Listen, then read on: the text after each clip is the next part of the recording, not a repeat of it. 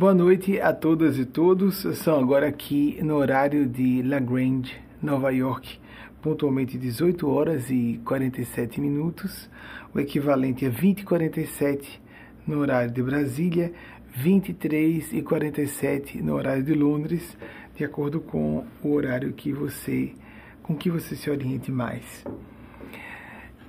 É magnífico podermos, mesmo desligados de religiões formalmente organizadas, termos esse momento que é uma espécie de encontro místico que nos favorece uma comunhão, uma reharmonização, um alinhamento, um reajuste de nosso pensar, sentir e agir com a faixa mental da bondade e da sabedoria, sem a perda da perspectiva realista de perigos da maldade humana, de surpresas destrutivas em nossos caminhos e dos nossos entes queridos.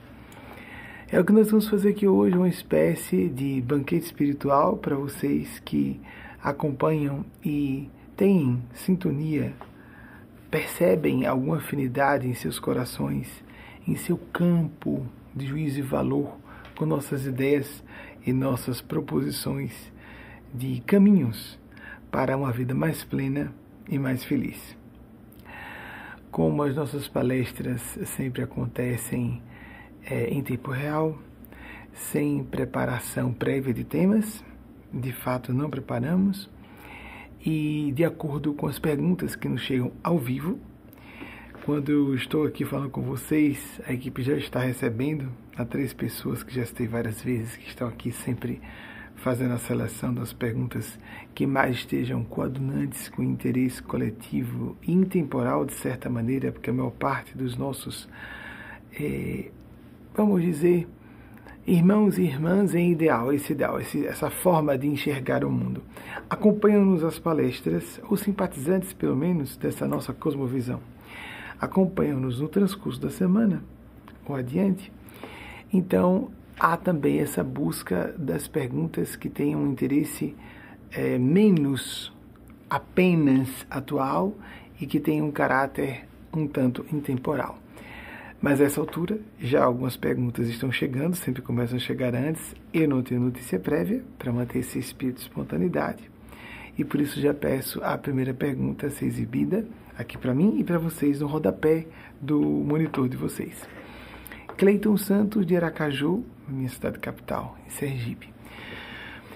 Como calibrar, achei bonitinho a, a expressão para isso, nossa bússola interior de intuições e de sentimentos para que tomemos decisões mais certeiras e evitemos rotas que levam ao fracasso. Cleiton, interessante aqui, de trás para frente na sua pergunta, a gente já pode começar por considerar o que seria fracasso.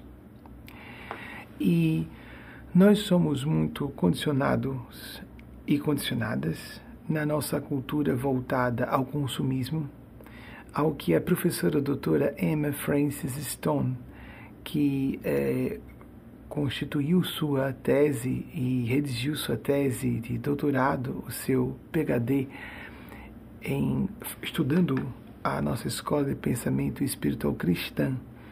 E também eu vou pedir que se desligue a música ambiente. A gente, nós médios somos super sensíveis. Se Wagner não vê música ambiente por aí, eu acho que é do piso acima de nós que eu estou vindo aqui.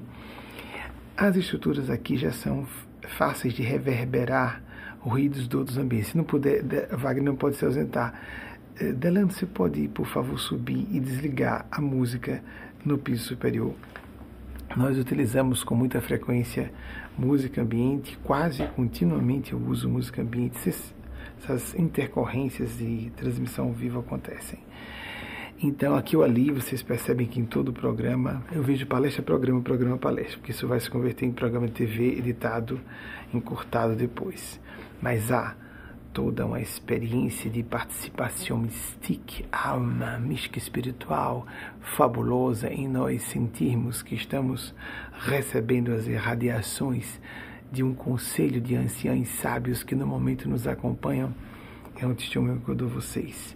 Nós não estamos conversando sozinhos, é um diálogo entre vocês, comigo, mas também não só entre mim e vocês, mas de mim para eles e elas.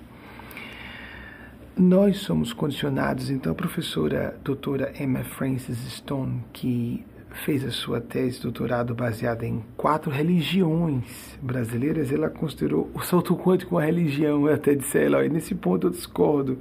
Nós não somos uma religião formalmente organizada, nós somos apenas uma corrente de espiritual, uma corrente de pensamento espiritual cristão, mas compreendo, respeito. Ela até gentilmente fez uns ajustes. Ela fala muito sobre a sociedade é, pós-moderna, a sociedade de pós-modernidade tardia e termos equivalentes. Nós somos muito estruturados em função de consumismo, mas algumas pessoas até já se libertaram das, das grades constringentes, sufocantes e muitas vezes mutiladoras de nossas almas sufocantes de nossa alegria, constringentes de nossa originalidade, castradoras de nossa identidade, no aspecto do consumo. Mas nós, às vezes, não nos deslindamos dos elementos atinentes à ideia de produtividade. Então, se nós não estamos num trabalho acadêmico ou profissional, às vezes até no lazer, é tão impressionante como nós nos impregnamos dessa cultura de resultado e de apresentarmos resultados em tudo, objetivos, verificáveis, materiais, que mesmo em atividades imateriais em tese, como as intelectuais, alguém, por exemplo, pode imaginar, vamos imaginar que seja um magistrado ou magistrada. Quantos processos eu julguei hoje em termos de número e às vezes esquecemos da qualidade. Uma, um professor, uma professora, um médico, uma médica, quantidade de pacientes que atendeu naquele dia e não a qualidade com que, com uma, um prisma humano, considerou em completude aquela pessoa que está com ele ou ela e não necessariamente um paciente. Então, o fracasso, em que sentido? Nós estamos falando. Essa alegria profunda, calma, essa bem-aventurança, como propôs nosso Mestre Senhor Jesus, esse sentimento de calma que não é calmaria dos oceanos que para os veleiros, como aquelas caravelas que trafegaram aqui para o Novo Mundo, todas as Américas, não só aqui que estamos nos Estados Unidos, na América do Norte, mas a maior parte de vocês na América do Sul, no Brasil, que precisavam de ventos para poderem trafegar e a falta de ventos, essa calma, poderia ser letal. Não à toa, Jesus, Verbo Cristo, da verdade para o que nós podemos absorver na terra dos dias de hoje, por muitos séculos ainda, disse a seus apóstolos, apóstolas, discípulas e discípulas em que todas e todos devemos nos incluir, no grupo em que todas e todos devemos nos incluir. Se nos dizemos cristãos e cristãs, às vezes falamos isso só uh, pro forma, convencionalmente, socialmente, e deveríamos ter cuidado com essa alcunha de cristãos e cristãs. Ele disse no final de sua passagem pela superfície do globo que deixava a seus apóstolos e apóstolas, seus epígonos e epígonas, a paz dele, mas que não nula dava como o mundo a dá. Em outros episódios anteriores a esse, ele fala que não veio trazer a paz, mas a espada. Depois ele diz que sim, concede uma paz, mas diferente. Então vamos unir as duas sentenças críticas para compreendermos a amplitude conceitual que ele nos pretendeu apresentar. A cruz a que Jesus fez referência, paradoxal em muitos sentidos, nos leva a buscar, como a ciência do caos diz, a ordem acima de um plano em que estamos de entendimento da realidade que está caótico, a ordem no nível mais alto de complexidade. Então Jesus, ou as forças da benemerência, ou os vetores mentais da hiperlucidez, da supraordenação, podem bagunçar, criar uma confusão momentânea em nossas formas muitas vezes chapadas, congeladas, engessadas de pensar, de reagir no automático. A situações, a pessoas, a nossos próprios sentimentos ou no nível mais primitivo, emoções, que é no campo mamífero do cérebro, ou proto-mamífero, o cérebro proto-mamífero que todos nós temos, as emoções. E para que nós saiamos desse universo de calma, resumindo para não fugirmos muito à temática, eu estou abrindo parênteses dentro de parênteses, em alguns momentos os nossos instrutores e instrutoras do plano maior preferem que nós paremos alguns parênteses que estamos abrindo e voltemos à temática anterior. Inclusive porque nós percebemos já o turbilhão que vocês vão acompanhando. Nós estamos com um delay de aproximadamente só 11 segundos que nós podemos escolher conforme a equipe de bastidores audiovisuais nos apresentou, um delay de quase 30 segundos 11 segundos ou 5. Com só 5 segundos, a gente fica muito dependente da continuidade de transmissão de informação. Comecei a sentir um pouquinho de calor, Vaguinho. Se você puder ficar muito atento à climatização, que não é, ultrapasse do nosso termostato entre 18 e 19 graus, sempre aproximado de 18 e distanciado de 19 graus Celsius. É assim que eu fico tranquilo e mais à vontade. A tendência é que nós fiquemos um pouco mais adrenérgicos e por isso é uma ligeira, um ligeiro aumento da é, tensão arterial, sanguínea, como também da temperatura do corpo. A paz a que Jesus fez referência não é ausência de conflitos, é uma expectativa muito primária infantil, então já começa a perceber e eles começam a interagir mais com vocês porque tem esse delay curto eu vou falando de algumas questões válidas, as que são consideradas válidas por elas e por eles, são respondidas imediatamente, sem vocês falarem comigo e sem eu ter acesso direto. São eles e elas que têm, eu não. Minha telepatia é primária. Como paranormal, eu não sou muito bom. Eu funciono relativamente bem como médium, canalizando-os, canalizando-as. Os conflitos são inexoráveis na condição humana. Nós vamos entrar em atrito com a os gostos, os interesses, as prioridades e vidas de outras pessoas a todo momento, mesmo as muito íntimas, mesmo aquelas que se emparelham muito com nossa maneira de interagir com o mundo. E mais ainda, quando começamos um processo de desenvolvimento psicológico, moral, intelectual e espiritual, e, de certa maneira, outras pessoas, ou de uma maneira muito clara, outras pessoas não decidem pelo mesmo caminho, nós começamos a perceber um desalinhamento progressivo que nos dificulta a intimidade, que nos acrescenta graus de conflitos, ou faz surgirem conflitos que nem existiam antes, ou faz diluírem-se como se fosse uh, um castelo d'água debaixo de uma ducha poderosa d'água, perdão, um castelo de areia debaixo de uma ducha forte d'água. Vemos esbarrondar, esboroar. Português fora de uso dos nossos amigos espirituais e amigas que estão falando com os lusofônicos desencarnados algumas décadas mais do que conosco.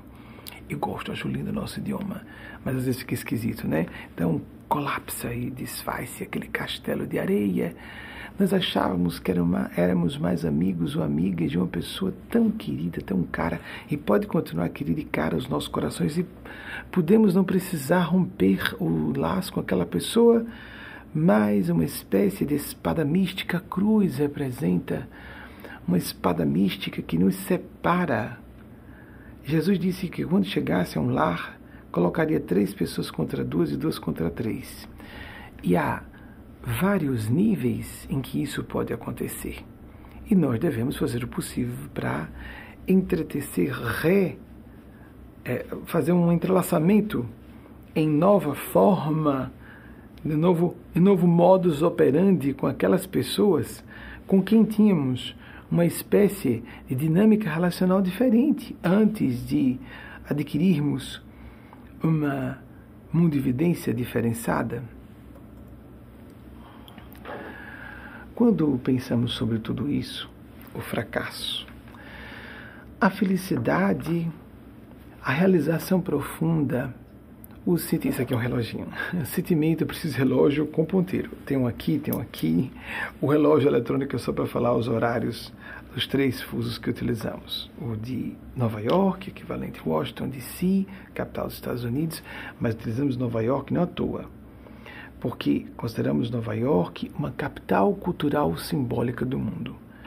Porque a nossa organização, movimento, tem vocação por elas e eles que representam de estar falando para todos os países da Terra, sobre maneira em suas páginas em inglês, entre elas, sobretudo, a página Facebook em inglês. Estamos em todos os países, segundo a ONU, com exceção da Coreia do Norte. Não ficamos propriamente tristes por isso, que não haja registro digital de seguidores e seguidoras na Coreia do Norte, porque lá só pessoas da cúpula do poder têm acesso à internet, por isso que não ficamos tristes propriamente, embora fosse útil e espiritualmente apropriado que essas pessoas recebessem alguma elucidação sobre o perigo que correm ao assumirem compromissos tão sérios diante de coletividade significativa de milhões de pessoas na própria Coreia do Norte, que tem mais de 20 milhões de habitantes, mas diante de toda a comunidade internacional, porque queria conflitos aí sérios geopolíticos naquela região com volta e meia temos acompanhado nos noticiários desde os anos 2000, principalmente, essas basófias, essas atitudes de jactância dos três tiranos que andaram no poder nessa eh, ditadura dinástica que impera na Coreia do Norte. Lamentavelmente, é com muita tristeza, obviamente, que a gente constata isso. A felicidade, portanto, não pode ser mera euforia das emoções, porque isso seria muito pueril. A felicidade não pode ser uma alacridade engendrada à base de interferências bioquímicas no equilíbrio eletrobioquímico da nossa neurofisiologia. A felicidade tem que ser algo mais profundo para que possa ser duradouro, para que tenha um alicerce consistente. A nossa felicidade deve ter um aspecto multidimensional que, óbvio, englobe nossas necessidades materiais, nossas necessidades pessoais, psicológicas, de autoestima, autorrespeito, isso tudo é indispensável, que envolva a esfera dos nossos relacionamentos interpessoais, que, sim, principalmente, e dando prevalência alcance o nosso sentido de propósito, de razão de viver. Falamos a semana passada, né, na sua origem francesa, raison d'être.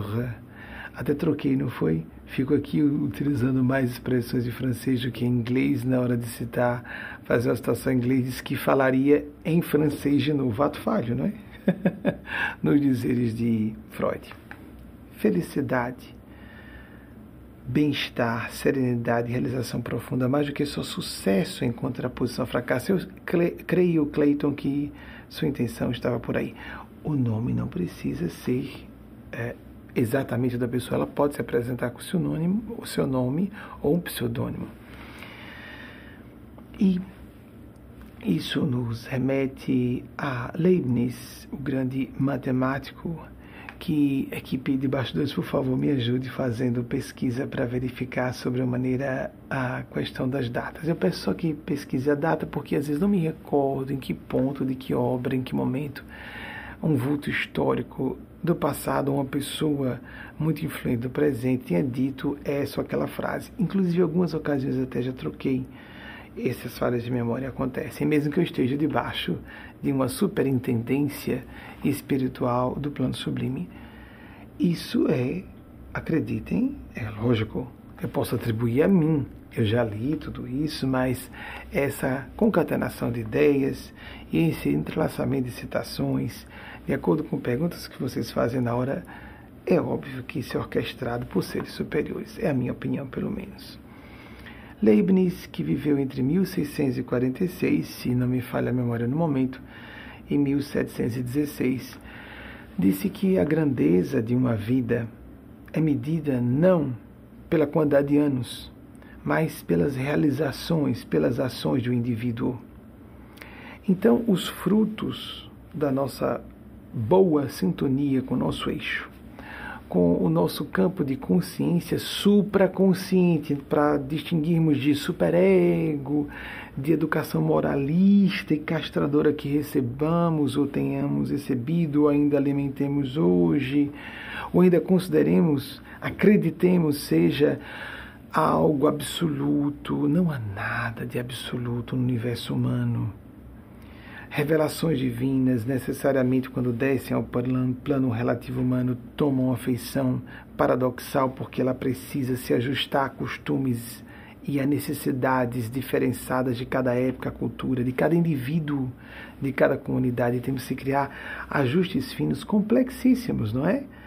Como ajustar, por exemplo, quem eu sou, quem eu preciso me tornar, não no sentido de desrespeitar a própria natureza, mas certas funções que minha consciência me chama a exercer, tarefas que eu tenho que executar, que não firam os esquemas culturais da, organiza da cultura de uma organização, da, do, da forma de agir no seio familiar, família biológica ou de amigos e amigas. Como fica tudo bastante difícil, não é?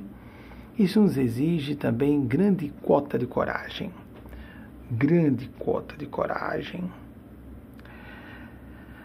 Hermann Hesse, o grande autor do século passado, que vou considerar o século passado porque ele viu a maior parte da vida dele do século passado, mas que nasceu no século XIX, 1877 a 1962. Ele foi contemporâneo de Jung e desencarnou na Suíça, se não me, se não me engano, alemão. Quase certo que é alemão. Disse algo bem forte. Você diz que está disposto a morrer? Seu covarde, sua covarde, mas não está disposto a viver. Que forte, não é? Thomas Paine. Thomas Paine foi um dos, foi considerado um dos pais da, dos Estados Unidos, né, da pátria norte-americana, embora de origem britânica. Viveu entre 1737 e 1809. Amigo de Benjamin Franklin, daquela turma toda dos pais fundadores da nação norte-americana que admiramos tanto, que é um experimento internacional de grande significação para sobrevivermos como civilização humana sobre a Terra, porque aqui estamos interagindo todas as etnias, todos os grupos linguísticos, todas as culturas, sobremaneira essa região de Nova York. Thomas Paine disse algo bem forte sobre esse assunto da coragem na, nos ajustes a que fiz alusão para que nós possamos descobrir uma realização mais completa. Ele disse: se você não ousa se abrir em palavras aproximadas, ele falou em inglês, não é? E eu posso estar distorcendo algum elemento. Se você não ousa se abrir a possibilidade de ofender alguém, você nunca poderá ser honesto, honesta. Muito forte, não é? E nessa busca de vida, felicidade, realização, sucesso versus fracasso, quantas vezes menos compensação financeira, menos prestígio, menos aplauso da multidão. Nós queremos que queremos ser mais populares ou mais realizados, realizadas. Nessa época de extremo exibicionismo, narcisismo e niilismo, vazio e niilismo com proposta filosófica e vazio em nossos corações realmente. O que nós realmente queremos? O que nós realmente queremos. buscar felicidade, buscar paz. Vejam que interessante, Marcel Proust, que foi contemporâneo de tanto de Jung como de Hermann Hesse, que acabei de citar, nasceu na mesma década, é, se não estiver enganado, entre os anos de 1871 e 1922, um dos aclamadíssimos pensadores é, da virada do século XIX para o século XX. Marcel Proust, sobre isso, da felicidade, disse que a felicidade faz muito bem ao corpo, porque ele estava falando dessa felicidade como nós entendemos mais vulgarmente. Estarmos bem, alegres. Pessoas ingerem alcoólicos ou fazem uso do tabaco e se sentem por um momento fisicamente esfuziantes, mas às vezes o buraco aumenta, aprofunda, alarga-se em nossos corações. Não que a pessoa não possa, não somos radicais com isso. Eu vou falar de Marcel Proust já. Não que nós não possamos beber socialmente, as pessoas naturalmente acabam trocando a bebida por outras formas de alegria e o tabaco, que a quantidade de venenos que há no cigarro é medonha. Né? Então, quanto antes uma pessoa possa se libertar por sua própria saúde, melhor. Bem, ele disse que a felicidade fazia bem ao corpo. Essa felicidade no sentido mais é, primário da acepção, da palavra, a, a da acepção mais primária do vocábulo. Faz bem ao corpo, mas é a partir do sofrimento, não é mesmo?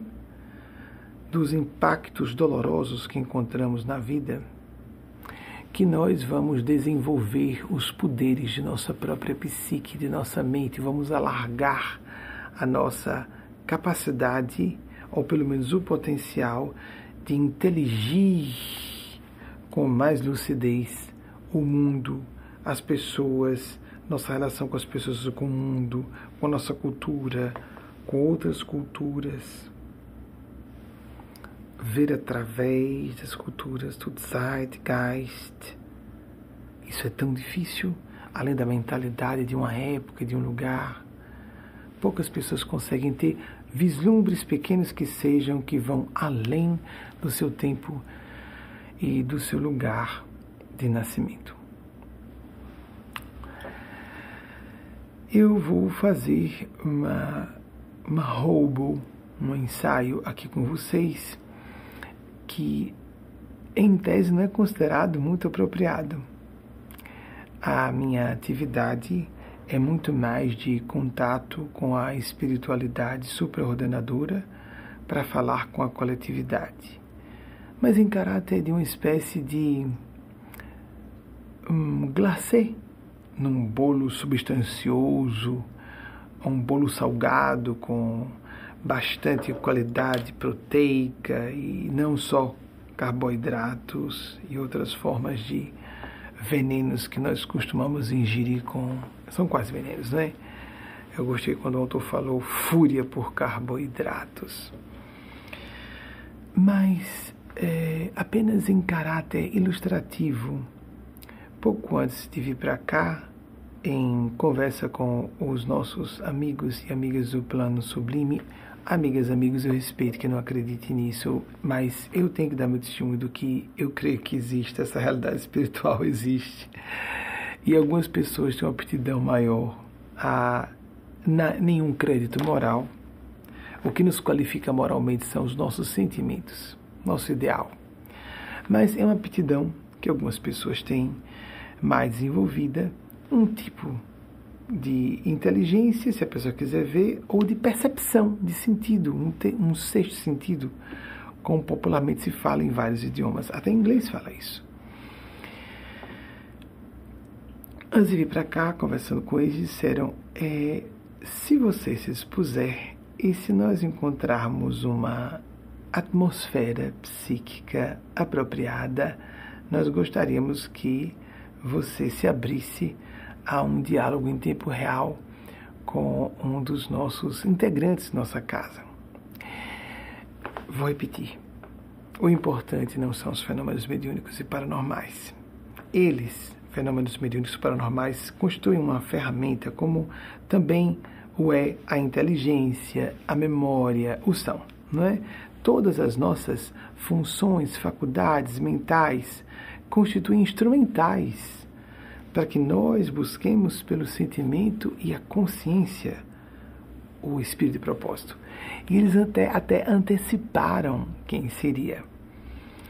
E por causa disso, eu imediatamente procurei, minutos antes de vir para cá, ao vivo, imediatamente procurei o rapaz e a esposa. Rapaz, entenda-se, é um homem nascido em 1985, então completou no início desse ano 36 anos, mas que tem um carinho parental por ele e felizmente um carinho fraternal mais poderoso ainda pela esposa, que sou mais amigo da esposa do que dele. Mas existe essa relação tão bom, não é? Sermos amigos de um casal e dos dois simultaneamente. Tiago Caruca, que há alguns meses, é, nesse ano ainda, creio, ele já tenha recebido uma mensagem aqui, mas não foi em tempo real. Pelo que eu me recorde, se não me falha a memória também, essa mensagem foi recebida em outra circunstância, durante o dia, foi gravado. Ele não vai agora dar o testemunho dele, está sabendo? Que eu disse, avisei a ele, a esposa, ele estava voltando, ele é médico é, que trabalha em plantões de UTI, ele estava saindo de um plantão, então avisei a ele e a esposa ao mesmo tempo, para que ele soubesse que ficasse prevenido, que poderia ver uma mensagem em tempo real aqui. Então ele está sabendo que seria possível. Eu não sabia quão provável seria essa possibilidade, mas seria possível acontecer. Eu acredito que por ele é, é estranho para mim, mas eu tenho que dizer, e a mestiçagem dele tenha sido um dos motivos dele ter sido escolhido. Nós temos vários amigos médicos e médicas no nosso grupo. E foi escolhido o médico que ele tem pele clara, mas a rigor é mestiço. Aqui nos Estados Unidos passaria por negro. Kamala Harris não só tem a pele que nos parece clara para nós brasileiros e brasileiras, né, mas tem um cabelo lindo que não remete de modo algum ao que nós consideramos raça negra. Em tese, eu acho isso excelente. Para nós acabarmos com essa baixaria moral do racismo. O racismo é uma das expressões mais revoltantes dos preconceitos bem vigentes na, na cultura dos nossos dias. Deixa eu tentar falar mais calmamente. Então, hoje eu pretendo falar das, desses assuntos de forma mais tranquila. A espiritualidade amiga fará o seguinte: para você que está nos assistindo em tempo real, Tiago está nos ouvindo. Tiago Caruca, é, Dr. Tiago Caruca. Ele é intensivista, não no sentido, ele, ele trabalha com plantões. Para não entrarmos em detalhes, minúcias de é, qualificações técnicas, que isso aí fica por conta dos especialistas, ele trabalha e durante todo o período da pandemia trabalhou com UTIs de Covid e as UTIs em separado que não eram de Covid. E agora, pela primeira vez, isso eu sou pela esposa, não falei com ele, que é, ele entrou na, num período de não estar com paciente de Covid na UTI. Em Sergipe, o, a Covid está bastante controlada. Graças a Deus. Que assim continue no Brasil inteiro e no mundo inteiro. A Europa agora nos causa compaixão. Muito bem. E Tiago Caruca, ao chegar da. estava no percurso saindo da, do plantão em que ele se encontrava para vir para casa, até que chegou e começou a ficar atento, estava ouvindo meu áudio em que eu dizia: olhe, se prepare, é possível que você receba. Então o que acontece? Depois que eu falar aqui, o que os espíritos pedirem que eu fale para ele, estou com mensagem de Tiago. Às vezes, os amigos e amigas que nos acompanham nas três palestras fechadas durante a semana, que não são abertas ao grande polo, para um grupo de algumas centenas de pessoas, que nos acompanham às palestras fechadas, é desse grupo que algumas pessoas costumam receber mais frequentemente mensagens mediúnicas por meio intermédio de cunho pessoal, com assuntos que dizem respeito à sua intimidade, que muitas vezes eles, essas pessoas não abriram com ninguém encarnado, nem com a esposa, nem com o terapeuta, Bem interessante isso, né? Uma ou outra coisa foi partilhada em confidência com o esposo, a esposa, com a pessoa íntima, mas normalmente eles contornam. Um assunto de prece, uma experiência que aconteceu no trabalho, fazem isso. Nada que seja verificável por outro meio. Então, Tiago vai mandar para quem nos assiste em tempo real, depois de ele ouvir o que eu vier a dizer e não dos bons espíritos, vai nos mandar uma mensagem por texto, dizendo que a memória dele confirma como tendo acontecido com ele ou não, porque pode haver falhas de filtragem mediúnica. O trabalho mediúnico é um trabalho de interpretação mental. É bem isso. Uma tradução psicoespiritual do que outras inteligências, ou espíritos, ou consciências, em outra faixa de manifestação de ser, estão comunicando para nós. Isso deve ser lido por Delano. E, se vocês estão vendo um pouco à frente no tempo essa palestra, vai ser feita depois uma entrevista em vídeo com o Tiago, para que ele conceda mais detalhes e mostre o rosto, fale, porque tem a linguagem não verbal, a pessoa é, pode mostrar com maior clareza a franqueza ou a autenticidade do seu testemunho, mesmo porque a gente fala aqui com profissionais que qualquer razão teriam para fraudar em alguma coisa nesse sentido. E mais, fraudar em qualquer sentido. São pessoas idôneas, eu as conheço, de caráter ilibado. Mas mais que isso, os assuntos que são trazidos muitas vezes ferem o que eu estou sabendo, às vezes do pouco que eu estou sabendo do que esteja acontecendo na vida dessas pessoas, que tenho um grave problema de com correspondência eletrônica, isso está generalizado, mas com a figura pública como eu, pior ainda. E mais ainda, muitas vezes ferem o que eu poderia deduzir a partir do meu conhecimento da personalidade da pessoa, porque é um casal amigo. Então, você, se você está ouvindo depois, dê uma olhadinha na descrição da publicação desse vídeo para ver se já está disponível, que durante essa semana, em algum momento, Wagner vai verificar dentro da agenda tumultuada de um médico que trabalha em plantão de UTIs, em plantões de UTIs, vai procurar um horário em que é, seja possível fazer entrevista com ele e ele possa dar um testemunho sobre o que ele não se lembrou imediatamente, que é muito comum. Por isso, até evitando a transmissão, a gente poderia abrir canal aqui ao vivo, como fiz algumas vezes em vídeo, mas as pessoas ficam nervosas, ansiosas e às vezes não se lembram de tudo que está sendo falado. E aí vem depois dizer: Meu Deus, eu lembrei depois, aconteceu mesmo. É porque não foi eu chegar, foi eu sair do trabalho e eu não me lembrei no momento. é natural. Câmera, não é ao vivo. Ao vivo geralmente já são centenas de pessoas. Depois o arquivo fica aí para dezenas de milhares de pessoas assistirem depois. Então, não é simples. Então, vamos então começar. Vamos ver o quanto eu consigo captar Tiago, Tiagão, como eu chamo na intimidade, com carinho, Maisinha, princesa. Maísa é a esposa dele.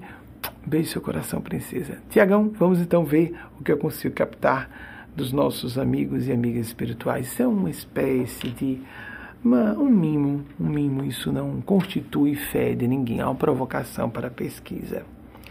Quem quiser pressupor que é paranormal, como nós aqui seguimos o sistema do espírito Eusébio, que aparece no livro No Mundo Maior, de, da psicografia de Carlos Chagas, através de Chico Xavier, conhecido pelo pseudônimo André Luiz, só os discípulos mais antigos da casa costumam, ou só não, com destaque, volte me a para pessoas completamente estranhas que nem imaginam que eu seja médium, que não me conhecem e eu chego e trago uma mensagem para essas pessoas.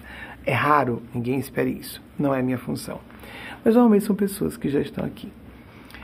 Então, é um mimo, porque dá para perceber, não tem como ele sacar isso à base do chutômetro.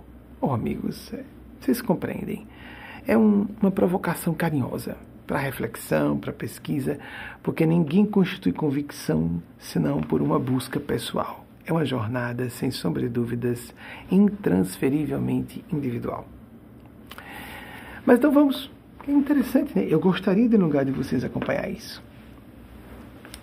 O espírito Eugênia Aspásia e o espírito Mateus Anacleto que estão me acompanhando em processo semelhante a uma triangulação psicoespiritual ou mental, para que eu ouça o conselho dos amigos e amigas que estão trabalhando com ele, professores e professoras do plano do bem, uma humanidade mais velha, muito mais velha, mais desenvolvida do que essa humanidade que está encarnada. Os dois pedem para dizer: vejo para em caráter de ilustração e de curiosidade para vocês, vejo mais Eugênia Spásia do que Anacleto. Percebo o ambiente em que ela está. Música de fundo seria melhor. Seria melhor. Obrigado. É, Wagner perguntando aqui pelo monitor de vídeo. Que agora é hora de ajudar para fazer um trânsito. Depois a gente tira música de fundo quando acabar o, é, o momento de comunicação. Obrigado, Wagner. Iniciativa boa é, o espírito Eugênia Spásia, eu vejo o ambiente onde ela está, é uma espécie de uma, numa cidade astral.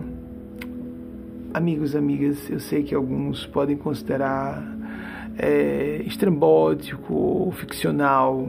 Ok. Considerem que, no mínimo, está no campo da minha fé.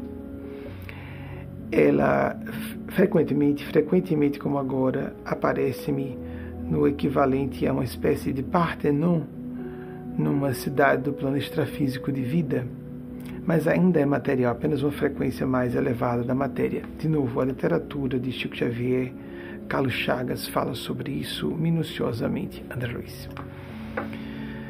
De lá, numa espécie de sala de reuniões com várias eu não diria arquibancadas, mas balcões onde uma espécie de conselho se reúne, ela fica de pé e fala em comunhão mental com Mateus Anacleto, embora minha sintonia seja melhor com ela, para falar sobre assuntos como esse que estamos trazendo aqui. Para maior precisão nos assuntos, eu a vejo com mais clareza. Acentua-se o aspecto paranormal mediúnico e o sinal mediúnico passa a ser mais importante do que sua sintonia faixa alta. As duas coisas têm que estar presentes, mas para comunicações mais precisas, objetivas, acentua-se a psicovidência. Tiagão, atribuindo qualquer falha à minha própria tradução mental, começo por dizer o que eles pedem para destacar. Então, ela disse, Eugênia Spásia, em nome dos seus médicos e médicas, amigos e amigas fora da matéria densa, os médicos e médicas que lhe dão assistência na, no seu trabalho sobremaneira como plantonista em UTIs. Que nos últimos dias, Tiagão, depois você me diga, como tenho mensagens suas que eu não li, quando você for responder, diga: Eu não falei sobre isso, tá certo, filho? Por uma questão de, é, de caráter testemunhal. Se você diz, se tudo que eu falar aqui você não tratou nem com Maísa, sua esposa, ou com ninguém, com sua terapeuta, diga também, tá certo? Ou digamos, um ou dois desses assuntos eu tratei, mas os outros não. Por exemplo, não é? Muito bem. Ela diz que, com relação a seus amigos e amigas espirituais, deu-lhe uma impressão nos últimos dias, uma semana, dez dias para ficar mais fácil a sua rememoração, de você ter acentuado as funções intuitivas mediúnicas, vinha muito pobre antes desse período e acentuou-se de sete, dez dias aproximadamente. E mais do que isso, você não tinha impressão de ser um espírito especificamente, mas sim, como já ela pediu para apresentar, médicos e médicas diferentes você sentia tônus mentais? Tiago é dotado de certo grau de sensibilidade mediúnica. Sentia tônus mentais, assinaturas energéticas que indicavam espíritos diferentes. E você, com mais facilidade, percebia na hora de tudo que é necessário ser feito na condição de um intensivista, permita usar a palavra livremente um médico intensivista, dosagem de certas medicações para esse ou aquele paciente, ou a aplicação de um novo medicamento para esse ou aquele paciente, a mudança da metodologia terapêutica para esse ou aquele ou aquela paciente. Tudo isso estava acontecendo com mais facilidade, com mais segurança. Sua memória ficava mais vívida, você se lembrava de mais possibilidades de interpretação sintomatológica dos quadros clínicos que você encontrava e você se sentia com menos preocupação, menos sentimento de quase culpa, não é?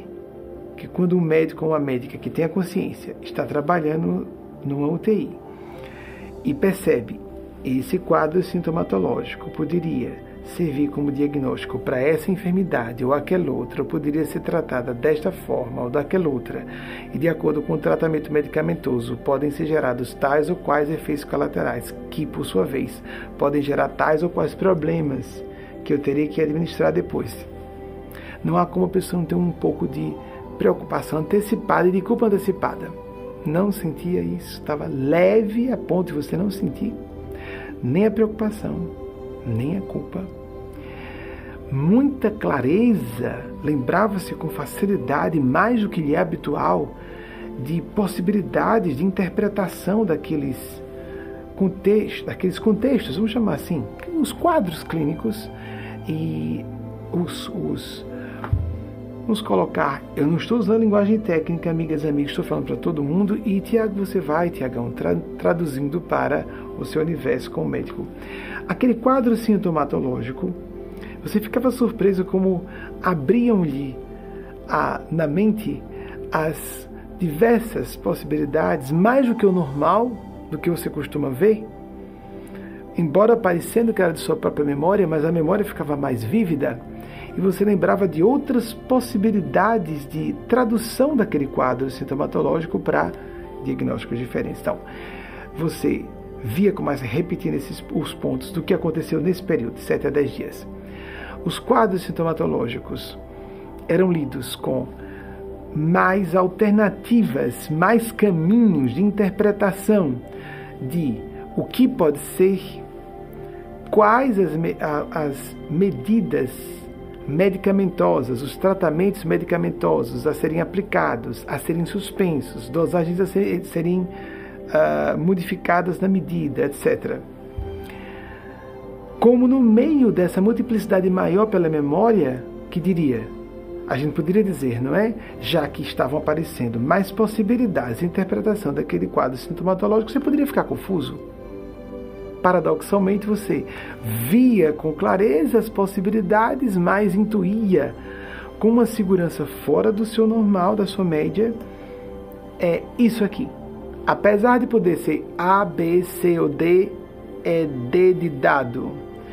E com relação a isso, a minha ministração medicamentosa para esse caso será essa, com essa medida, por esse tempo e com uma tranquilidade fora do normal. Não só você sabia que tecnocientificamente estava correto, como sua consciência emparelhada com, os, com sua inteligência dizia: é isso a fazer. E, nossa, que maravilha! Quem me dera isso acontecesse, se até cogitou de si para consigo. O que, que eu posso fazer para melhorar esse padrão e manter? Isso você já sabe, Tiagão, mas eles vão falar novamente. Esses estados não podem ser provocados, eles podem ser propiciados e eles oscilam de acordo com épocas mais tranquilas ou não, e de acordo também com fatores subjetivos e numerosos, complicados demais, para que nós tenhamos na condição humana como controlar. Mais que isso, então você chegou em casa várias vezes e notava que apesar do contato com a sua cadelinha, isso eu sei que existe essa cadelinha, amigos e amigas, uma cadelinha Mara, que significa ilusão e, perdão, deusa da morte, a morte do estado de espírito ruim. Depois eu disse ao casal, que bom que ela se chama Maia. Maia. É Maia? É Maia?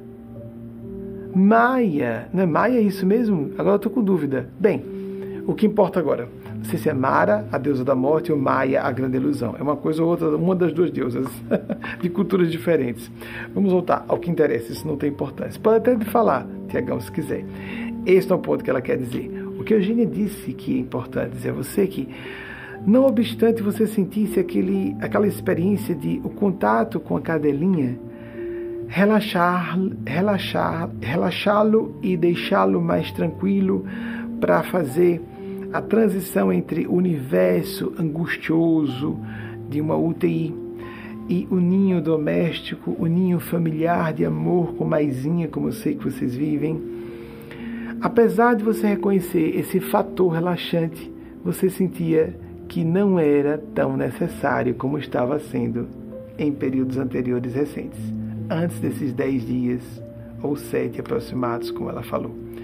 Você continuou em contato com a cadelinha, você continuava depois é, com todo aquele cuidado de médicos conscienciosos da asepsia imediata do corpo, não é? E a higiene muito cuidadosa logo ao chegar do hospital, brincando com a cadelinha e logo indo tomar banho e dizendo: tá bom eu brincar com a cadelinha, mas nem está tão necessário.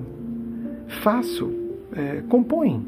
Senti algum efeito de melhora, mas você já estava vindo no percurso como que desintoxicado o que você só fazia ao ter contato com a cadelinha. E de fato, animaizinhos funcionam assim: eles absorvem e descarregam no piso, por exemplo, o que é inorgânico e material.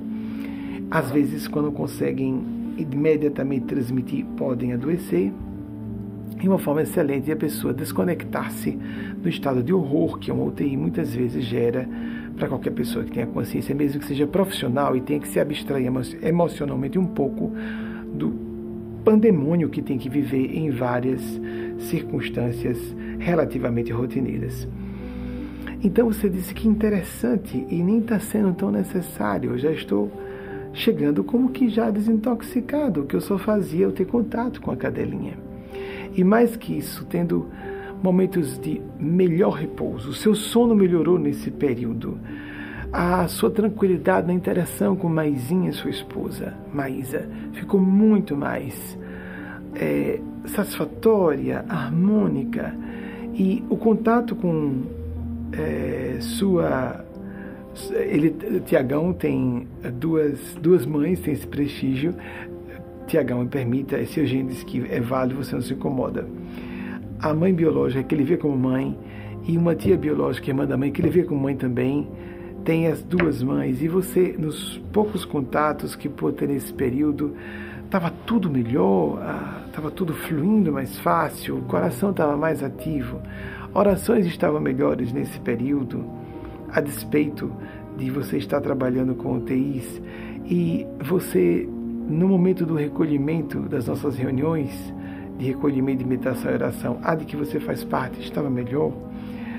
No momento de desabafar em terapia, estava mais fácil você fluir as ideias, o que dizer, como dizer.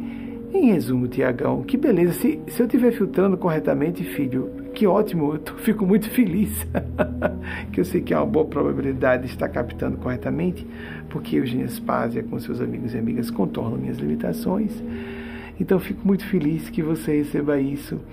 E ela pede para dizer não obstante, nesse período não é que vieram confusões de novo, depois de um bom tempo sem tê-las, a respeito de novas especialidades médicas, novas rotas a tomar. Aí você espantava, espantava, espantava, vou exorcizar isso, tá bom, tá bom, chega, chega, tá estou muito bem ajustado aqui ao intensivismo, ou a plantonistas de UTI, a, a condição de plantonista de UTIs, e mas vieram, vieram e voltaram, espocaram reiteradas vezes nesse período. Era o único elemento que você diria. Isso me perturbou um pouco. Tiagão, é, eu peço desculpas de antemão mais uma vez e a todas e todos que nos acompanham em tempo real essa situação e os que nos acompanharem, se houver erro, vai ficar no ar. Porque pode acontecer erro de canalização. Tiagão tem a oportunidade de voltar e ouvir toda a fala dele para fazer um esforço de cuidadoso memória para ver se a memória dele confirma tudo isso ter acontecido. É muito comum que eles falem alguma coisa que depois a pessoa diga: Nossa, eu não tinha me dado conta, mas realmente isso aconteceu. E isso é a função supraordenadora dos espíritos mestres e mestres do plano maior, nos ajudar a elucidar uma questão que estava, pré, que estava pré-consciente, ou nos ajudar a perceber um conflito que nós não, de que não tínhamos uh, nos apercebido com muita clareza. Até agora, quando você tiver é, checado, é bom reouvir mesmo, tomado notas, escreva para a gente as, o seu primeiro testemunho por escrito para nós que estamos em tempo real, fazendo juntos com os nossos, nossos mestres e mestres do plano maior essa palestra. E depois você acerta com o Wagner um momento para o seu depoimento em vídeo. De antemão, agradeço a oportunidade de Gens Paz e Matheus Anacleto falarem com o filho do coração, Tiago Caruca. Tiagão, não deixe de colocar aqui se esses assuntos não foram tratados em terapia, se foram é um ou outro. Ah, esse foi. Não falei com a terapeuta dele, do primeiro testemunho, não falei com a terapeuta dele. Se saiu algum texto, Tiagão, diga, não mandei para você, não li suas mensagens. É, Tiagão e os meus amigos e amigas não costumam ficar tratando assuntos pessoais durante as suas mensagens, os contatos comigo. Mas diga tudo isso. Olha, não falei com Maísa, não mandei mensagem para você, não falei com minha terapeuta, ou desses itens, dois eu falei com a terapeuta, ou um deles, dê um relatório mais ou menos completo nesse aspecto também, tá certo, filho? Do quanto o assunto foi todo entre você e os espíritos apenas. E nenhuma pessoa no corpo físico como eu poderia ter acesso a isso. A ideia é evidenciar em caráter testemunhal com a pessoa apresentando seu testemunho, uma pessoa que não tem razão para é uma questão óbvia, não é? Para apresentar o meu objetivo é canalizar não entes queridos de pessoas, entes queridos de parentela consanguínea, e sim canalizar os mestres e mestras do plano maior que nos ajudam a o que Cleiton perguntou, buscar o verdadeiro modus operandi do sucesso pleno, felicidade, realização, bem-aventurança, paz. Isso é fundamental.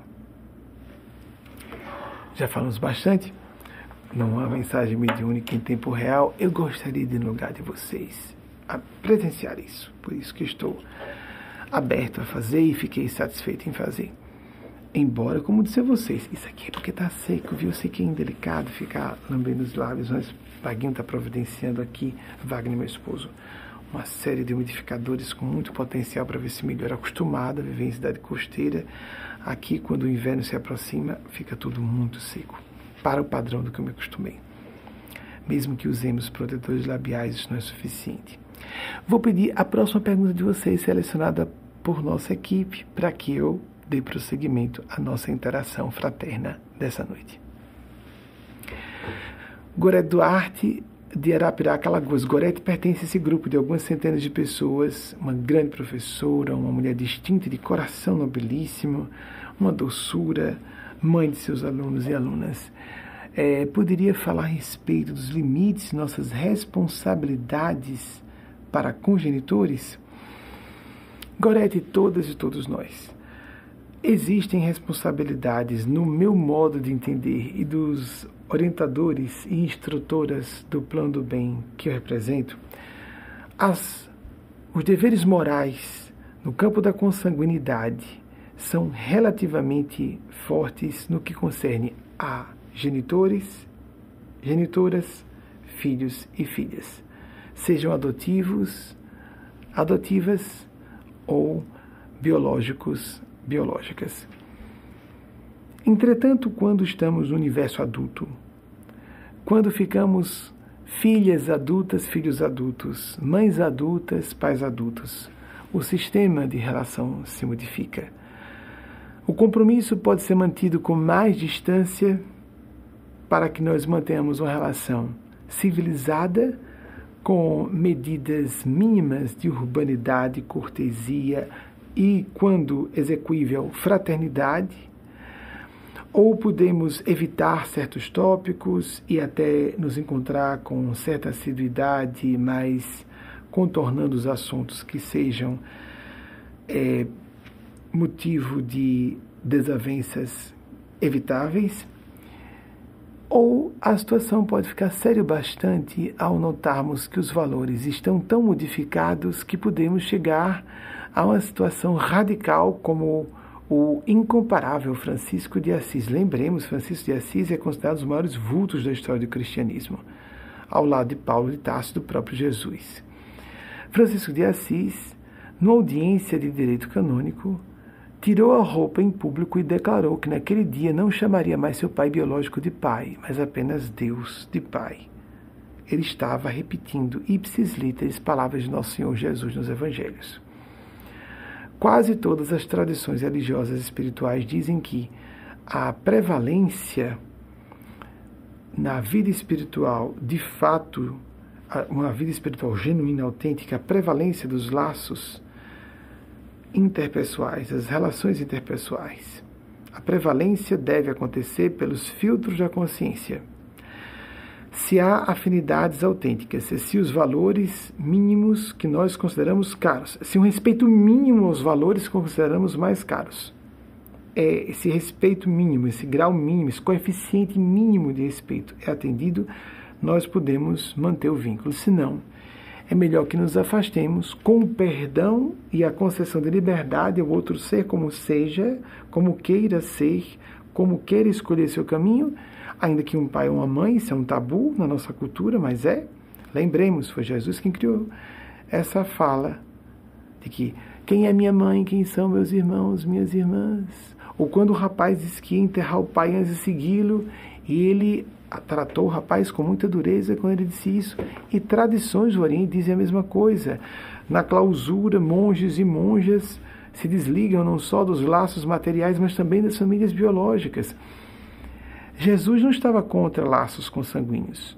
Os primeiros quatro apóstolos eram duas duplas de irmãos biológicos, mas que também eram irmãos pelo Espírito. O que ele quis dizer e todas as grandes tradições espirituais sustentam é que a relação espiritual é mais importante que a biológica e é reforçada pela sacralidade das relações consanguíneas sobre a maneira entre a relação de pais, mães, filhos e filhas. A parentalidade é uma experiência sagrada. Vive-se a sacralidade do amor incondicional na parentalidade genuína. Mas quando um pai ou uma mãe não age como um amigo ou uma amiga deveria agir, é o pior inimigo, a pior inimiga que uma pessoa pode ter, e esse pai, essa mãe, dará conta severamente, porque o karma é muito mais severo. Diante disso tudo, a gente tem que, de certa maneira, é, relativizar e silenciar para não exagerarmos no escândalo, choque que isso causa, mas é um choque que nós não deveríamos ter, porque isso é assunto universal nas tradições espirituais mais sérias da humanidade, incluindo a nossa cristã, que é muito forte nesse sentido. Reportemos-nos, entretanto, ao que Jesus Cristo fez do alto da cruz, legando-nos todas e todos que somos partícipes dessa humanidade terrena, à sua mãe. Todos e todas representados na figura de João Evangelista, e ele diz: Mãe, eis aí teu filho, filho, eis aí tua mãe. A cruz, onde ele estava apregoado, foi para o coração dela. Uma espada transpassará teu coração. Falei recentemente sobre isso aqui numa dessas palestras, não é? Mas vale lembrarmos mais uma vez esse ponto tão importante. Pitágoras, 570 a 495 a.C., disse algo muito interessante sobre essa questão de lidarmos com crianças, porque os primeiros educadores e educadoras, no sentido mais amplo da palavra, não são instrução formal, educação de crianças são pais e mães, lógico. Ele disse: eduquemos as crianças para que não tenhamos que punir os homens e as mulheres. Quando se fala desse assunto, a ferida é tão grande que já vou citar outro autor, Sêneca, 5, perdão, 4 a.C., desculpem se a memória estiver em algum momento falhando, a equipe vai pesquisando enquanto eu vou falando, por favor, para exibir esses slides, esses slides com as pesquisas. 4 a.C. a 65. O que a razão não consegue curar, o tempo cura. Se não resolvemos uma certa existência física, o drama, uma grande desavença, um conflito acirrado demais, às vezes a retirada estratégica, o recuo estratégico é indispensável para que nós não aumentemos o conflito ofensivo com outra pessoa. Não é verdade? Temos que parar para pensar sobre isso. Também da antiguidade, o grande poeta Virgílio, 70 a 19 a.C., falou-nos algo pavoroso sobre tudo isso. Ele, ou seja, ampliando da questão de pais e filhos e imbricando com a pergunta anterior sobre felicidade, em palavras aproximadas, ele falou em latim, né? Eu não li em latim, eu li em inglês. não conheço latim, eu conheço frases, alguma coisa. É, as portas do inferno estão abertas noite e dia. A descida para os infernos é amortecida, suave e fácil. Mas o retorno para o céu aberto e cheio, borrifado de estrelas, o retorno é uma tarefa de magnitude mastodôntica muito difícil. Essa é a maior de todas as tarefas.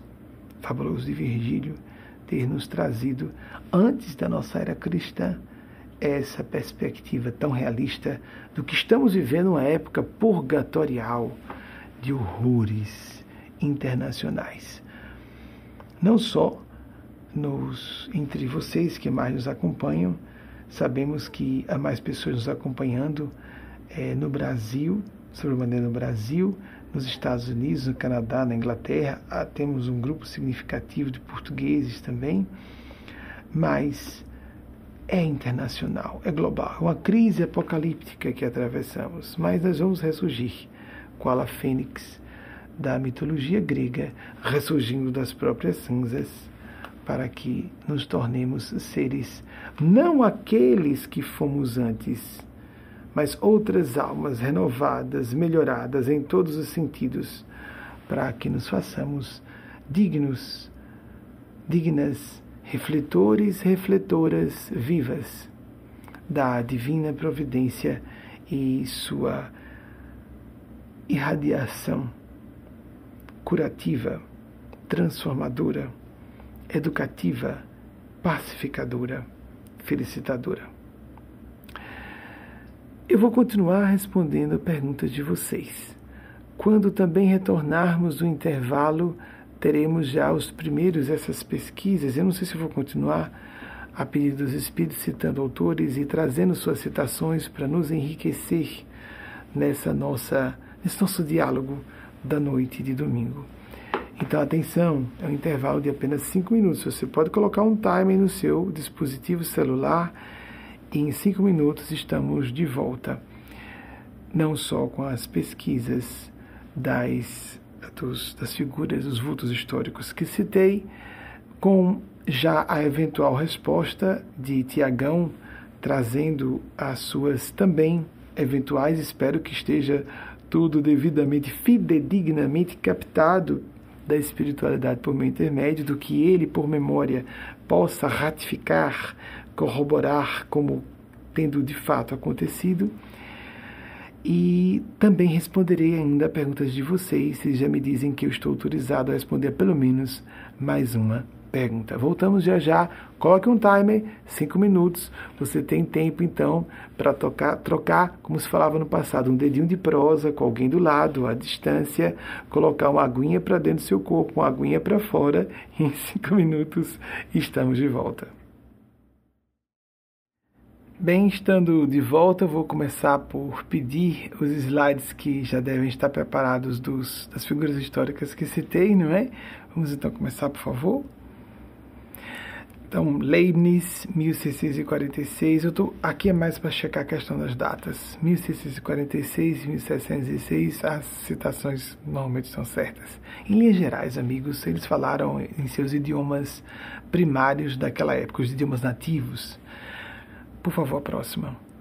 Hermann Hesse, 2 de julho de 1877. 1962, os anos também estão corretos. É, Thomas Paine, 1737 a 1809, apesar de britânico, considerado um dos pais fundadores dos Estados Unidos. Próximo, por favor, você tem mais o Marcel Proust. Marcel Proust, 1871 a 1000, ou Proust, de 1871 1922, as datas estavam certas também. E tão bom isso, né? Pesquisa em andamento. Ainda estão fazendo pesquisas dos demais, das demais figuras históricas que foram citadas. Enquanto isso, já vou abrir a próxima pergunta de vocês. Pois não, próxima pergunta, por favor. Roseli Dias, Motiverde, Minas Gerais. Como ajudar pessoas com crises existenciais e dependência medicamentosa neste momento crítico de pandemia? Roseli, primeiro nós temos que, é, quando você fala dependência medicamentosa, muitas vezes você, claro que existem, por exemplo, abusos de analgésicos, de antialérgicos, até de corticoides, isso é horrível. O acompanhamento médico deve ser muito próximo para pessoas que tenham uma inclinação a abuso de medicamentos. Entretanto, muitas vezes a psicofarmacologia deve adentrar em casos mais graves de ansiedade, de transtorno bipolar, em, ou mesmo surtos de pânico.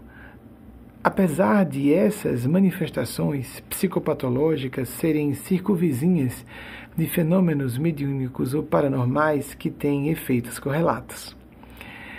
Então, considerando isso, que nós não podemos condenar completamente, de modo algum, a farmacologia, nem a psicofarmacologia, as crises existenciais devem ser trabalhadas dentro de uma pandemia em que tudo fica intensificado com a retratação mais honesta.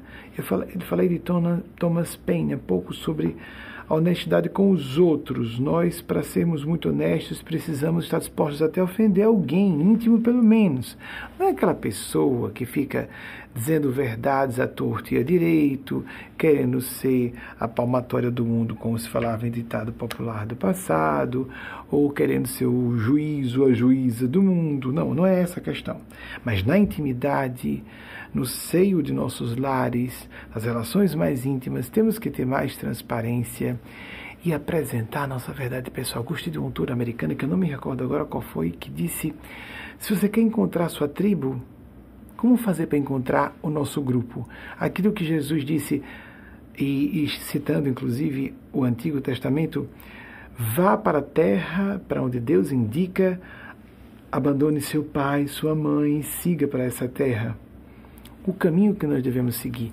Essa autora, que eu não me recordo agora, nem vai fazer esforço, não veio, os espíritos não querem que eu me recorde.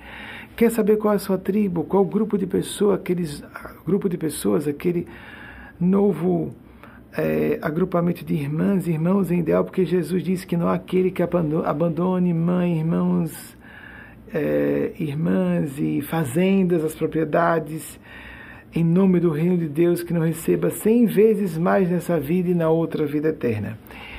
Como fazer para encontrar a própria tribo? Fale sua verdade pessoal, e então você entrará em sintonia. Algumas pessoas se inclinarão em sua direção, virão em sua direção, entrarão em compatibilidade de padrão de onda mental. Nesse momento, você se descobre.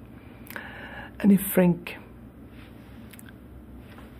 1929, 1945, esse ano mágico, mesmo ano de nascimento. Lembra da semana passada? Temos que lembrar dia de orgulho da consciência negra de Dr. Martin Luther King, que citei na semana passada, também nascido em 1929, embora falecido em 1968. Anne Frank nasceu no mesmo ano dele, em 1929, mas como sabemos, morreu nos campos de concentração nazistas, horror dos horrores em 1945, Anne Frank falou que os sentimentos não podem ser ignorados, por mais injustos e ingratos que sejam. A pessoa trazer sua verdade pessoal no set terapêutico e, por exemplo, no sentido formal, buscar um profissional ou uma profissional.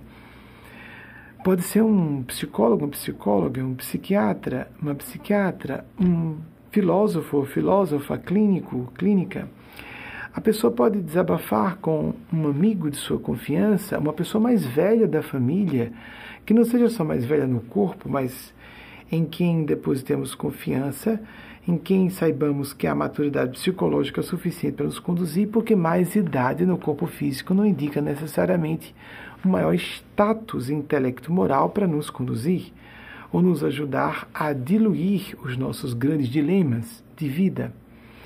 Então, que nós façamos esse esforço, é isso, falou outro, é, tem um, um, um nome de família bem semelhante ao Thomas Paine, é William Penn, eu acho que é essa a pronúncia, que viveu também aqui nos Estados Unidos, mas, e foi criador, se não me engano, foi um dos que deram origem à colônia, ou pelo menos foi um dos primeiros é, colonizadores da Pensilvânia, 1644 e 1718, período de vida física última dele. Que eu saiba, ele não retornou.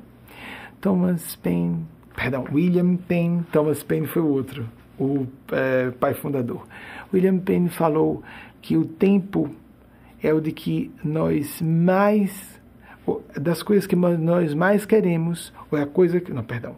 Ele falou o que mais nós queremos, mas também o que mais nós desperdiçamos. Aproveitamos mal, em palavras aproximadas, porque isso ele falou em inglês, obviamente. E num período como esse, nós temos a oportunidade exatamente de fazer o contrário. No meio de uma crise como uma pandemia, quando temos com a pandemia, o pandemônio socioeconômico político, Eugênia Spásia foi a primeira pessoa que eu vi falando sobre isso aqui no início de 2020. Havia pandem um pandemônio correlato à pandemia. E que então nossas crises internas, individuais, e nossas crises relacionais com pessoas íntimas, crises de, de identidade vocacional acadêmica ou profissional podem se recrudescer paralelamente ao que nós vemos na crise nacional no Brasil, nos Estados Unidos, no mundo. Nós temos uma oportunidade de entrar numa UTI, já que falamos de Tiagão como um médico que trabalha em plantões de UTIs, que deve já em breve mandar seu testemunho, não importando quanto, tomara que tenha, né? Eu torço com vocês que eu tenha captado corretamente, porque sempre existe a possibilidade de uma filtragem não muito precisa. É um fenômeno basicamente telepático. Embora a minha telepatia esteja é, condicionada à faixa mental dos guias espirituais. Me condicionei a isso, é como se fosse um exercício, ficar nesse padrão para me enganar menos frequentemente com outras vozes mentais. Por isso, a minha telepatia com os encarnados é menos clara, porque os encarnados estão numa frequência mais baixa. Eu prefiro não ficar acompanhando os horrores que já consigo mesmo assim captar parte deles. Então estamos uma UTI evolutiva global. Temos como aproveitar melhor o nosso tempo. Inclusive, uh, aproveitando essa ensancha especial do centenário de um grande gênio da literatura portuguesa do Brasil, da literatura da língua portuguesa no Brasil, Clarice Lispector, que completou 100 anos, seriam 100 anos do seu nascimento, embora ela tenha nos deixado em 1977. Atenção, equipe, já estou mandando. Vocês estão fazendo pesquisa já colocando mais pessoas. Clarice Lispector, que viveu entre 1920 e 1977, tem um documentário bem interessante no ar. Recentemente acompanhei e foi interessante que, numa interpretação, declamação de é, Maria Bethânia, em palavras aproximadas, é melhor que vocês vejam pessoalmente, porque, como ela falou em português, é melhor a gente ver exatamente com que palavras Clarice Lispector, com a sua percussiência invulgar, genial. Um autor brasileiro, já já vou dizer o que Maria Bethânia declamou de Clarice Lispector, um autor americano, homônimo meu, meu xará, Benjamin Moser. Benjamin Moser nasceu em 1976, está entre nós ainda. Disse que ela está entre os gênios, os maiores dos maiores pensadores do século do século XX. Nós brasileiros e brasileiras costumamos não dar valor, apesar dela ter ser de origem ucraniana, mas ela foi naturalizada brasileira, chegou criança no Brasil, foi criada no Nordeste, em Recife, em Maceió, depois transferiu-se já ainda muito jovem para o Rio de Janeiro. E lá desenvolveu sua veia literária profundamente e se tornou célebre no Brasil, não tão rapidamente, mas principalmente depois do seu decesso carnal.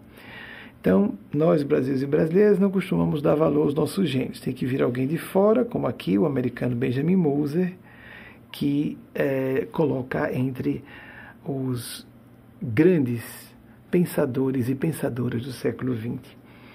Então, num certo momento, então, por favor, pesquisem também Benjamin Moser, é M-O-S-E-R, para facilitar vocês encontrarem. Clarice Spector é fácil. Ele está entre nós, nasceu em 76. É, é raro a gente encontrar alguém para estar aqui que esteja entre nós. Maria Bethânia também está entre nós.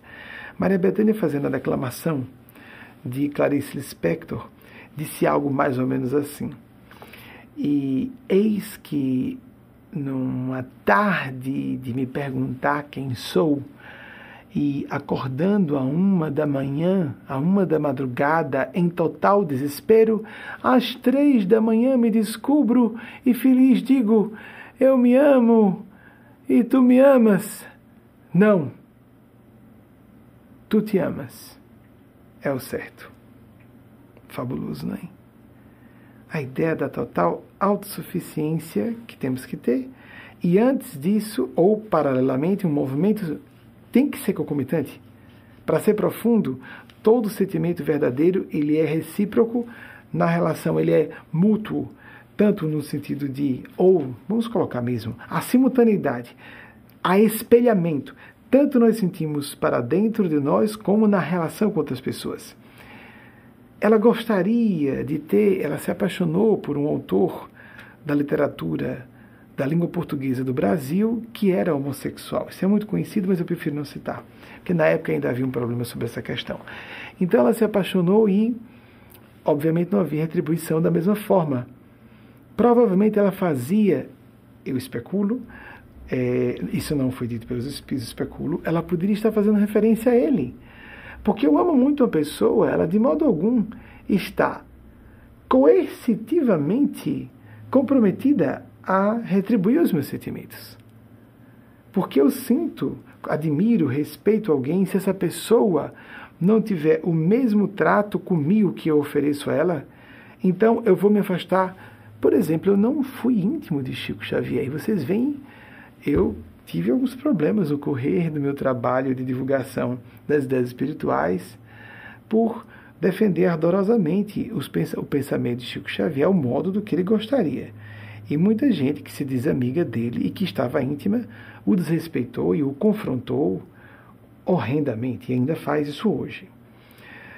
Por que, que nós temos que exigir que primeiro recebamos alguma coisa dessa pessoa para respeitarmos o valor dessa pessoa, o legado que ela deixou para a humanidade? Sou tolice. Só me encontrei os dois encarnados, eu e ele, nos, nos corpos, eu nesse corpo físico atual e ele no corpo em que ele estava até o ano 2002, entre, entre 1910 e 2002, a vida de Chico Xavier. Mais uma data, mais uma figura histórica para vocês pesquisarem. Mas é tão fácil, né? Bem, se vocês não conseguirem, está tudo bem. É, só duas vezes nós encontramos, rapidamente. Ele respondeu a questões que eu havia apresentado uma carta sem ele ter nenhum indicativo de que aquela carta era minha. Eu entreguei nas mãos dele e ele respondeu na saída. Muito brevemente, foi o suficiente. Felizmente, tenho contato com o espírito de Nespásia, eh, de quem eu sou íntimo, e vice-versa. Uma relação de parentalidade, de maternidade e filiação de muitos e muitos séculos. Mas o caso é que com Chico Xavier, não. Tive raros contatos com ele, já depois desencarnado, e ele não gosta que usem o nome, não quer que usem o nome dele para é, em, em publicações com muitas vezes o intuito de promoção pessoal. Ele não quer, ele não gosta disso. Muito bem. Então, com essa visão de Clarice Lispector, olhem só que interessante que me vem à mente, de novo, recentemente eu citei Marilyn Monroe, né? Então vamos citar Marilyn Monroe de novo. Vamos, vamos, vamos, vamos, vamos. Que ela era um, uma mulher, uma mulher extraordinária que não foi vista como tal. Foi triturada pela indústria do entretenimento. Foi consumida. Foi morta. Chico Xavier afirma que foi um acidente ao fazer uma ingestão exagerada de barbitúricos e, no entanto, ela errou a dosagem. E provavelmente foi um movimento inconsciente de suicídio. Vejam que coisa linda, porque ela gostava de poesia, lia muito, gostava de ficar só. E num certo momento ela disse: A imperfeição é beleza. A loucura é genialidade. E é muito melhor ser absolutamente ridícula do que absolutamente tediosa. Vocês não acharam profundo isso? É tão fácil a gente se impressionar com a aparência, né? Bela, sexy, famosa, tinha que ficar presa àquele estereótipo da mulher bonita e sexy. Os críticos nem acreditavam que fosse ela própria que cantasse nos filmes, porque ela era afinada demais. Pra... Ela é tão bonita e sexy, também cantaria tão bem assim, sim. Ela tinha múltiplas habilidades, mas foi vista apenas como um sex symbol. E, no entanto, não pôde realizar-se nem como mãe, que ela quis muito, nem como atriz ela foi vista meramente como objeto de consumo da multidão. Não a todos desencarnou com apenas 76 anos, como citei, acho que foi na semana passada mesmo, 1926 a 1962. Wagner, nós já temos é, as ou slides de novas figuras públicas, ou a resposta de Tiagão, que eu estou preocupado com o horário de vocês para não cansar. Pitágoras, de 570, de fato, a 495 a.C. Que bom, as datas estavam certas. Mais alguma? Sêneca, 4 a.C. a 65, ele foi o preceptor de Nero. Nero mandou encerrar o suplício dele e ele voltar ao mundo feliz, de onde ele havia provindo, de onde ele havia provindo. Mais alguma outra é, personalidade? Sim, Virgílio, de 70 a.C. a 19 a.C só 50 anos de idade, mas deixou uma obra imortal. Aquilo que eu citei sobre Leibniz é pela qualidade das realizações, não pela extensão de anos que uma pessoa define a grandeza de sua vida ou de uma existência. Tem mais alguma, algum slide? Anne Frank, 1929, 1945, ela sequer chegou a completar os 16 anos que ela completaria em 1945. Mais alguma? William Penn, 1644. As datas também estão certas. Minha criança interior gosta que as datas fiquem certinhas. O mais importante, gente, é só o século, aproximadamente, a época, o que, que mais ou menos a pessoa fez, o que tem a ver com o tema que nós estamos trazendo. Isso é importante. 1644, 1718.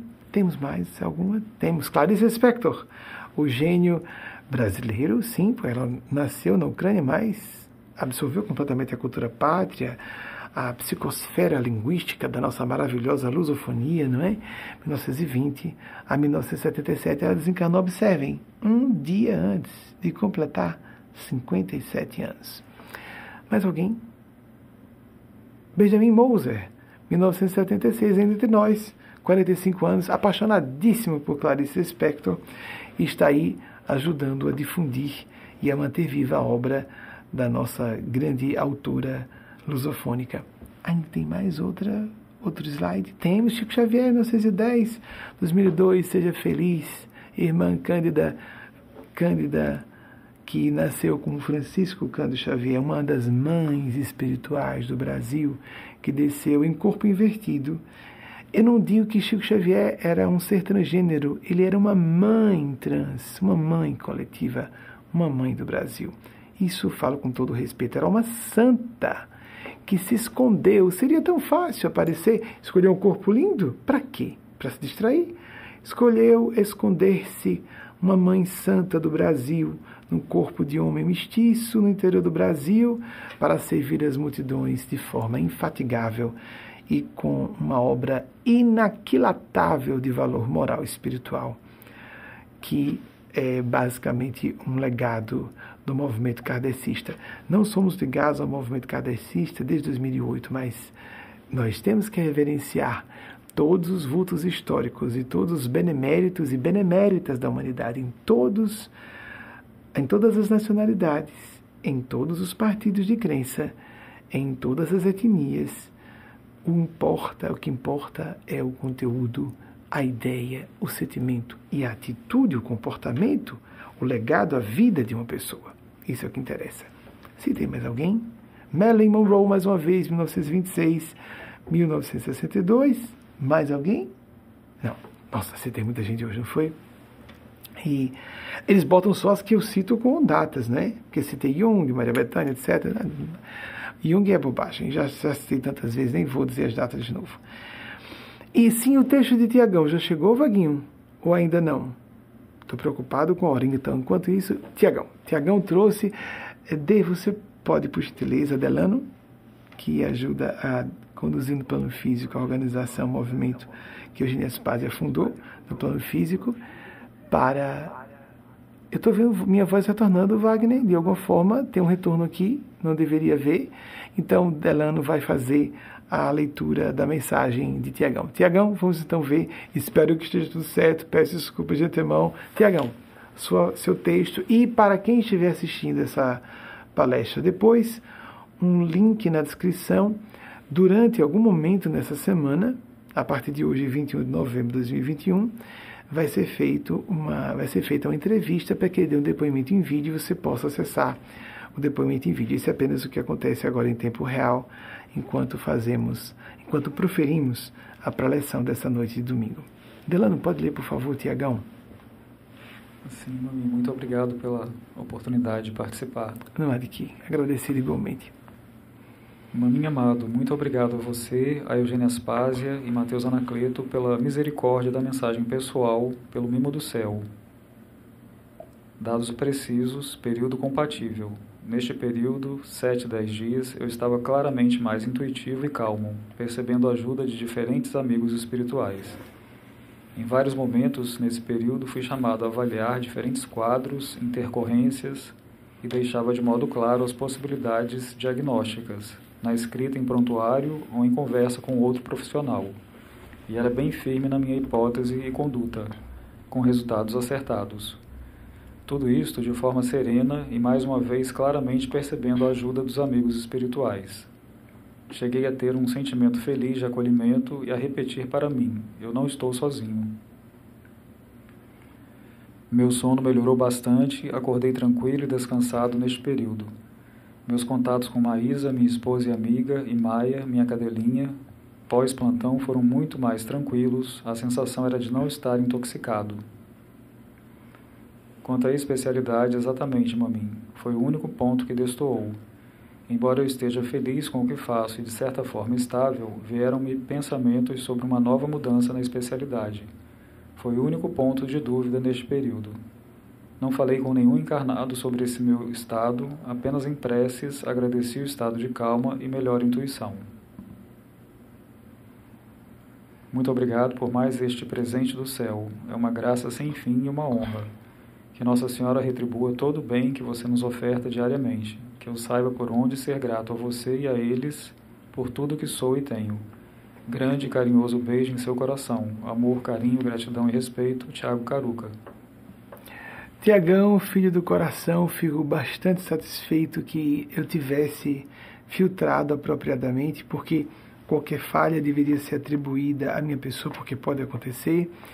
E Maia e não Mara, Mara, deusa da destruição, Maia, a grande ilusão que até comentei com Maisinha e Tiago, inclusive da última vez falei com ela, disse isso, que é muito perceptível como eles são esposos amigos, não é? E nós devemos buscar na conjugalidade ser um constante desafio entre mim e Wagner pela diferença de idade que há entre nós dois. Nós somos casados desde 2009, mas há 18 anos entre nós dois. Ele tinha 20 no ano em que eu ia fazer 38 quando nos casamos. E é, passamos três meses e meio numa crise mais forte, nos afastamos e voltamos. Estamos renascendo o casamento. Relacionamentos conjugais, vou voltar a Tiagão já já. Relacionamentos fraternais, biológicos ou não, relacionamentos acadêmicos profissionais longos, tendem a passar por ciclos de morte e renascimento para que se tornem duradouros. Expectativas sempre cumpridas, a ideia de sempre concordarmos com tudo, são é, expectativas ilusórias, infantis, irrealistas, fadadas à frustração e não só ao desapontamento, mas a rupturas desnecessárias de intimidade com pessoas. Então, ele realmente foi bom colocar esposa e amiga, porque eles são amigos realmente. Isso aproveito para dizer, nos esforcemos. Quando falei da diferença entre mim e Wagner, porque somos duas gerações. Então, precisei muito ser um mais orientador e condutor. Isso gera desafios maiores, não só para mim, mas para ele também. Seja qual for a diferença, porque, por exemplo, entre vocês, que são a maior parte dos heterossexuais, e quando os casais são muito polarizados, eu vejo, por exemplo, o caso de Tiagão e Maisinha. Ele é muito masculino. E Maisinha, que é amiga e irmã muito íntima minha, muito feminina. Embora Maisinha tenha muita habilidade psicológica e flexibilidade para ter empatia e compreender os homens, mas são muito polarizados. E então os desafios são diferentes e conseguem ser amigos íntimos mesmo assim. Então, Maia, a grande ilusão, eu falei para os dois que era ilusão feliz. Estava vivendo uma realidade dramática de UTIs, com muita gente paciente Covid, que agora está sem paciente Covid, fiquei sabendo isso por memória. Isso eu soube mesmo. Tanto é que não saiu na, o assunto na mensagem, porque eu já sabia. Poderia, mas eles escolhem exatamente falar de outros assuntos, como vocês viram. Ele não falou com nenhuma pessoa encarnada. Depois vocês vão ver o depoimento em vídeo dele. Então, a, cheguei a falar para eles que achei interessante a escolha de Maia, porque é uma ilusão no sentido. Qual a utilidade produtiva? Como comparar o contato com a cadelinha, só para relaxar chegando em casa, com aquele drama tremendo que ele tem que viver, bem real, uma outra realidade, uma é, intensa intensivismo não é intensivismo de quadros clínicos, intensivismo de tratamento por causa dos graves quadros clínicos próximos muitas vezes de óbito.